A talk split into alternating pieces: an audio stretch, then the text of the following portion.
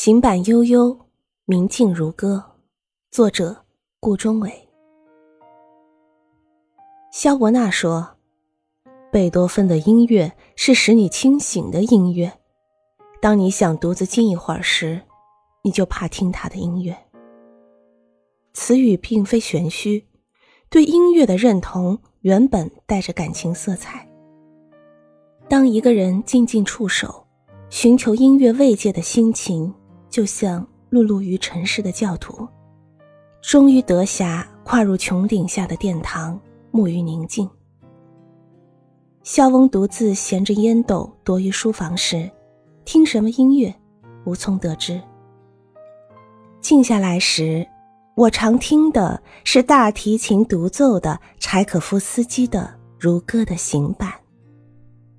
早先。曾痴迷于老柴的《D 大调小提琴协奏曲》《第一钢琴协奏曲》，一遍遍反复聆听。也许是旋律优美的浅显，适于入门，应了“熟读唐诗三百首，不会作诗也会吟”之说。随着选听曲目的开阔，对老柴的音乐渐发冲动。为这个不到十分钟的迷人乐章，常是我清醒时自甘淹没的一片梦境。有一段美丽的文字，为这首乐曲添上了一笔雾里看花般的朦胧色彩。一八六九年夏，柴可夫斯基只身来到风景宜人的乌克兰乡村妹妹家度假。静谧的白昼，每当他静坐于房中时，总听见不远处有个泥瓦工独自在哼唱一支乌克兰民歌，那美丽的旋律使柴可夫斯基惊叹不已，深深印入他脑中。他原想将这个主题写成一段钢琴二重奏。两年后，当他着手写第一大调弦乐四重奏时，这段旋律却像轻柔的水波。止不住的悄然流泻于笔端，化作了第二乐章的主题《如歌的行板》。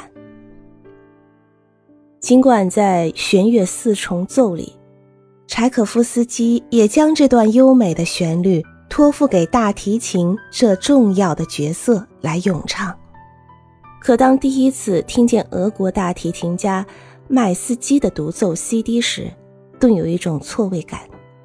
觉得原版的弦乐四重奏，反更应是改编曲。有些曲子，只能由一种特定的乐器来演奏，像圣桑的《天鹅》，舒曼的《梦幻曲》一般，天生就属于大提琴。钢琴奏来固然动听，但骨子里已走了味。肖斯塔科维奇说。柴可夫斯基在获得慰藉的诱惑前让了步，这是他懦弱的表现。姑且不论词语准确与否，但柴可夫斯基温柔痛苦的个性以及他曲调的天赋，却注定了其一生将与大提琴这最富咏唱性的乐器结下不解之缘。其实何止是如歌的行板。他的作品中许多动人的旋律，一经大提琴演奏，都极其感人。俄国的大提琴家像卡尔、戴维多夫等细腻精湛的演奏技巧，更将柴氏的作品升华至一新的高度。艺术家对柴氏为大提琴所做的贡献难以言表。已故的波兰大提琴家。韦茨波罗维奇甚至冒着被传染霍乱的危险，俯身向柴可夫斯基的遗体吻别。那支朴素的旋律，就像空碧悠悠的蓝天下，弥漫在空气里的一支恬淡的牧歌。大提琴缓缓低沉的咏唱，是剖露于自然下的灵魂，从深处发出的叹息。美丽的，让人想掉眼泪。难怪托尔斯泰都被他惹哭了。